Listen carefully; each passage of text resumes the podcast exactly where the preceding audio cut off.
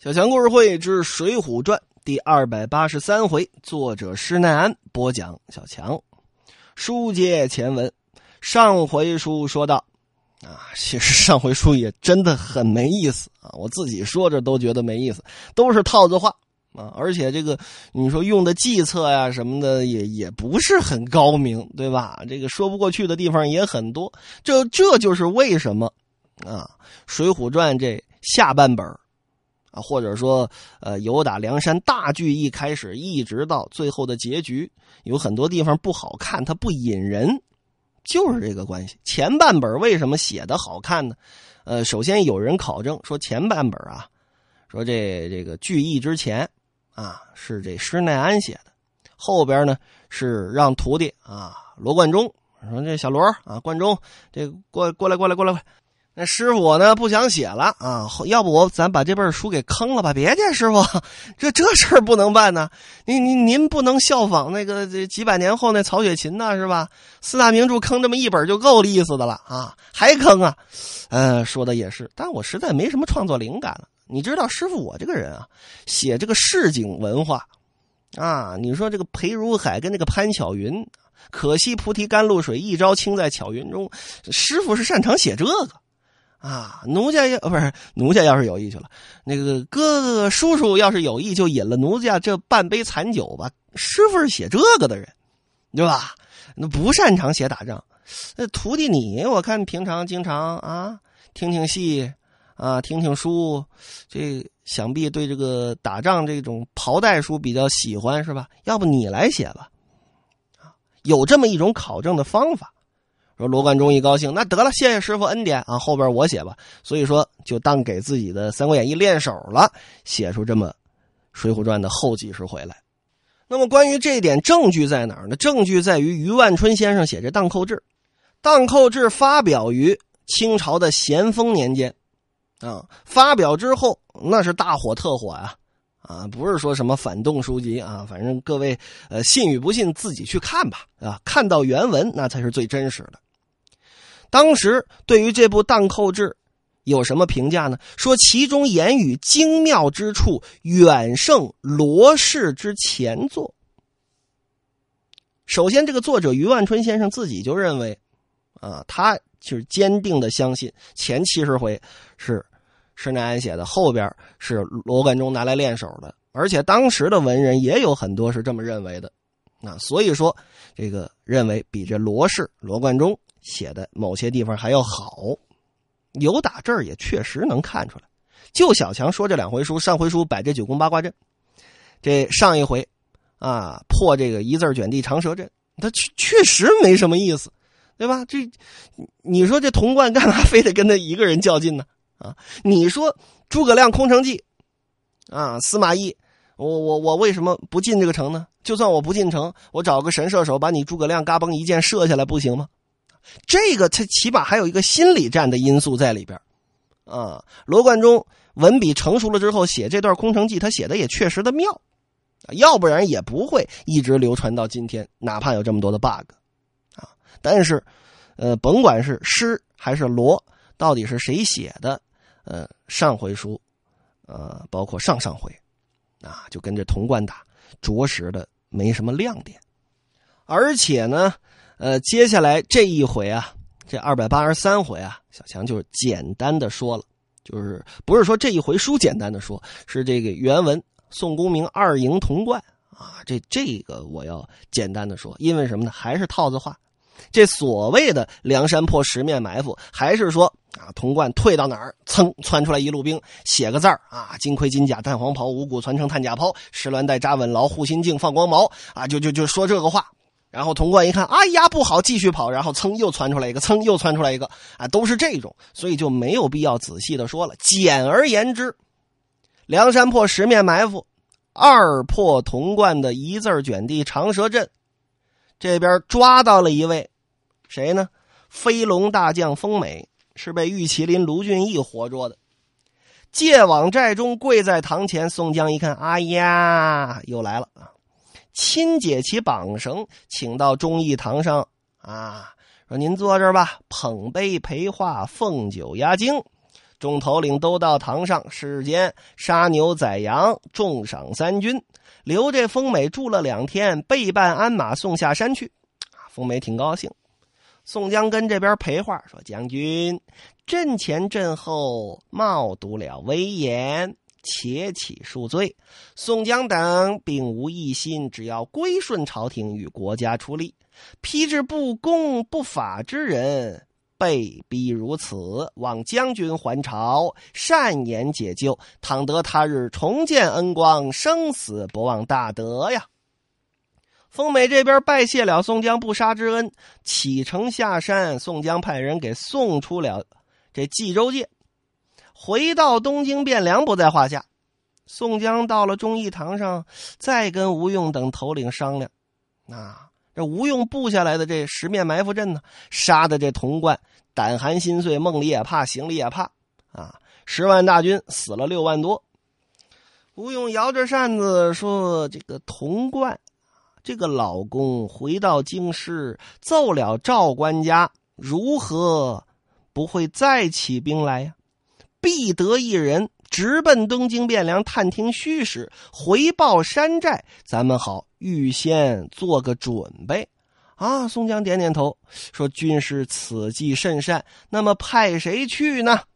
吴用心说：“那还能是谁啊？就这么几个人选，要么石谦要么戴宗啊。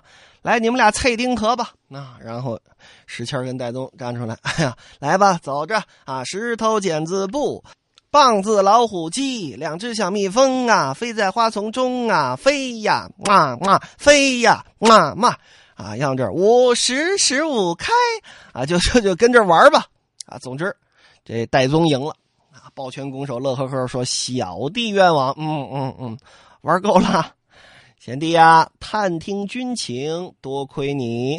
虽然你去得，也得派一个相帮最好。”李逵一听，哎，我的机会又来了，嘿嘿，哥哥，我愿意去走这么一遭，哎。你是谁呀？莫非是那一个惹事的黑旋风么？哎，哥哥，你看老笑话我。这次我去不惹事不就得了吗？去去去去去，边去边去啊！扭头再问说：“还有哪位兄弟敢去一遭啊？”这石谦看了看啊，但意思是不让我跟着一块去，是吧？啊，那还有谁呢？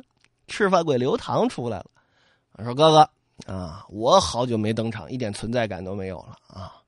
剩下的一百多，我去你的吧！你们有我有有我有没有没存在感吗？咱们算算，咱梁山之上谁没最没存在感？宋江说：“好好好好，不要说了啊，不要说了，那就让刘唐去吧。”当下两个收拾行装下得山来，刘唐戴宗往东京走。这会儿咱再说说童贯这边，童老公跟这毕胜。沿路收聚得残兵败马，有这么三四万人。等到了东京汴梁，余路之上，因为这十万人去了十万，回来四万而且这十万人其中有八万呐，都是各州各府出的这府兵，是各州府的兵马都监带着当地的驻军来的。这边遣散了八路军官。剩下这点人啊，你说这，哎呀，可怎么办呢？只带得残败的御营兵马入德军来，脱了戎装衣甲，赶紧去高俅家，去这高太尉府商量商量。俩人一见，各自数礼，到后堂深处坐定。童贯就把这事儿跟这高俅一说，如之奈何？哦，高俅一听，点点头，嗨。呃，枢密相公啊，不要烦恼，这件事要我说，到咱们俩这儿就算结了，啊，出了你的嘴，入了我的耳，谁也不知道。只要咱俩不说，瞒着我主万岁，谁敢胡奏乱奏？咱们俩这事儿啊，得跟蔡太师聊聊，再做个道理吧。童贯、高俅上马，径奔蔡太师府中，已有人报知。就告诉蔡相爷了，啊，说这童枢密回来了。蔡京一听啊，这这是输了呀？怎么呢？要是胜了，那皇上早就降旨了，得让我出城去迎去。这边一听跟高俅一块儿来的啊，这又不知道憋着什么损主意呢。来来来，喊进来吧！喊到书房相见，童贯拜了太师，是泪如雨下，嘤嘤嘤嘤嘤嘤嘤。太师，咱家输了哎呀！相公且休烦恼，我备知你折了军马之事啦啊！休得哭泣，来来来，叔叔抱抱，大概这意思吧。高俅就是说：“太师爷，责人居于水泊，非船不能征进。枢密只以为步军征剿，因此失利，中了责人的诡计呀。”蔡京一听是这么回事吗？你再说说这折军败阵之事，又说了一遍。哦，你折了这许多的军马，废了许多的钱粮，这八路军官也折了，这事儿。不能让皇上知道吧？哎呀，童贯一听，咕噔跪那儿了。太师啊，望起太师遮盖，救命则个。嗯，好好好，放心放心啊，这事儿到我这儿就算结了。咱们啊，再加上杨大人。咱们号称北宋四贼呀，咱四贼不得保持团结嘛，对吧？反派都是很团结的啊，只有主角团队当中才会闹别扭。明日，本相上朝旨萧向万岁奏道说：天气暑热，军事水土不服，权且罢战退兵。倘说。这万岁震怒说：“四次心腹大患，不去剿灭，必为后患。”此时，我该怎么回答？或者说，我的裙带门僚们又该如何回答？二位，给个话儿嗨！高俅把这茶盏一放，相爷，这话您多余问，非是高俅夸口，若是太师爷肯保着我高俅领兵。啊这高俅这小流氓那劲儿上来了啊！若是保着我高俅领兵，亲去那里征剿，是一鼓而平啊！哦哦哦哦哦，哈哈！若得太尉亲自去，那感情是好。行啊，明天我就当朝保太尉为帅，担责一件。哦，有事请讲，须得。求万岁一道圣旨，任命建民工匠，加紧时间打造战船，或者是直接征讨官船、民船，或者收买木料，再打造战船，水陆并进，船技同行。那时节，梁山可平，责人可破。哦，蔡京点点头，这个也容易啊。正说着话呢，有这门房的人来报说：“禀相爷，飞龙将军封美封将军回来了。”潼关一听，嚯，老封回来了，赶紧赶紧叫进来，叫进来，叫进来。这会儿喊进来，问怎么回来了？到底怎么回事？说说吧。封美磕完了头，站起来说：“宋江那边啊，但凡是活捉上山的，都放回来了啊，不肯杀害，又给了我们盘缠。”啊，甭管是末将我还是底下的小兵啊，都放我们回家。因此，小将得见军言。呃，高俅一听，这是责人的诡计呀！啊，故意侮辱我们。嗯，今后啊，要我高俅说，不用点着近处的军马，什么意思？就是不挑河南的兵，啊，挑这河北的、山东的。从本地选人，跟着高某人去。蔡京说：“那就这么定了吧。啊，明天朝堂相见，面奏天子，各自回府。次日五更三点，都在士班阁里相聚。朝王鼓状，景阳钟响，各依品从，分列丹池，拜舞起居已毕。文武两班列于御阶之下。”殿头官手执镜鞭，喝道：“有本早奏，无本卷帘朝散呐！”只见文班当中，蔡太师闪不出班奏道：“说启禀我主万岁，左遣枢密使童贯统帅大军征进梁山泊草寇，近因炎热，军马水土不服，亦或择居水洼，非船而不能行，马步军兵急不能进，因此权且罢战，各会营寨暂歇，别后圣旨。啊，嗯，啊，哎呀，嗯，啊，是啊。孙徽宗啊，挺困。哎呀，似此炎热，就就不去打了吗？啊，你听这个口风啊，不打也行啊。是啊，蔡京点了点头，说：“我主万岁。”童贯可于太乙宫听罪，以微臣之见，别令一人为帅，再去征伐，启请圣旨。哦，对。对对对，这事儿怎么办？哎呀，老蔡，我跟你说啊，此事此责乃是朕的心腹大患，不可不除。谁人与朕分忧啊？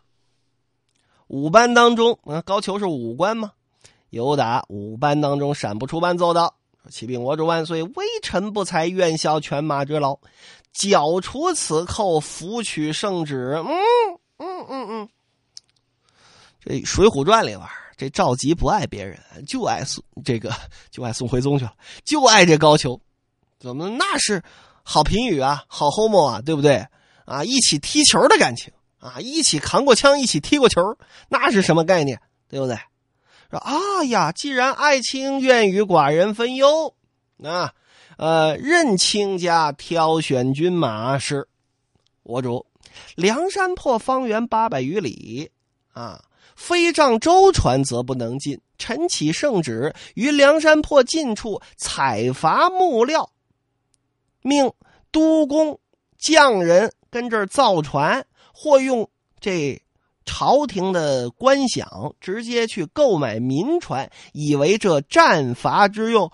行行行，这，嗯嗯啊，主意挺好。嗯，从轻处置吧。可行即行，慎勿害民呐！朕乃是有道的明君。哎呀，我主万岁！实乃是不世出的圣主啊！臣有幸啊！这几句话捧得宋徽宗挺高兴啊！来来来来，取锦袍。金甲赐予高俅，选良辰吉日出兵。当日百官退朝，童贯、高俅送这蔡京到府，变换中书省官房历史，传奉圣旨，定夺波军。高太尉就说了：“说我这回啊，前者有这十节度使，多曾与国家建功，或征鬼方国，或伐西夏，并大京、大金、大辽等处。”啊，武艺精熟，请将指使，拆拨为将。哪十位节度使呢？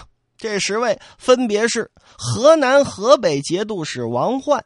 上党太原节度使徐经，京北弘农节度使王文德，颍州汝南节度使梅展，中山安平节度使张开，江夏零陵节度使杨温，云中雁门节度使韩存宝，陇西汉阳节度使李从吉，琅琊彭城节度使向元镇，还有这清河天水节度使京中。前者有八都监，现有这十节度，这十位节度使也是各领一万兵前来助阵，又是十万大军征伐梁山，这一番胜负如何？咱们下回再说。